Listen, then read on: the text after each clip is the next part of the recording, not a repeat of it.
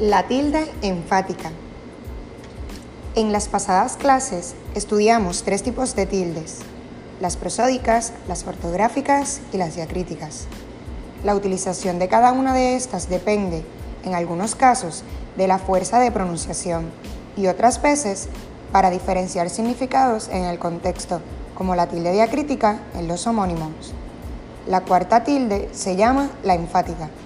El término enfático se refiere, según la Real Academia Española en el 2018, a la fuerza de expresión o de entonación con que se requiere realzar la importancia de lo que se dice o se lee.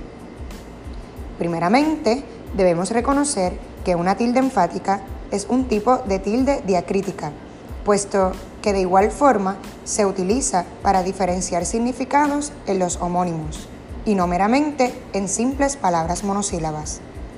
Lo que hace distinto lo enfático es la exaltación de una entonación interrogativa o exclamativa en el sentido de la oración, por lo que debe acentuarse la palabra que la lleve y se suelen utilizar signos de interrogación o de exclamación.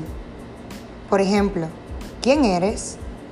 En este ejemplo observamos que quién lleva tilde porque su sentido es interrogativo.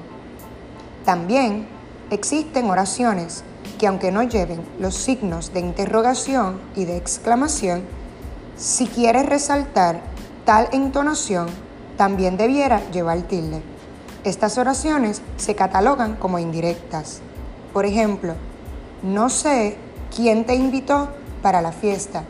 El término quién también es apropiado a la tilde enfática. Algunas palabras que se utilizan en la tilde son que, quién, dónde a dónde, cuándo, cuál o cuáles, cuán, cuánto, por qué, para qué, entre otros términos.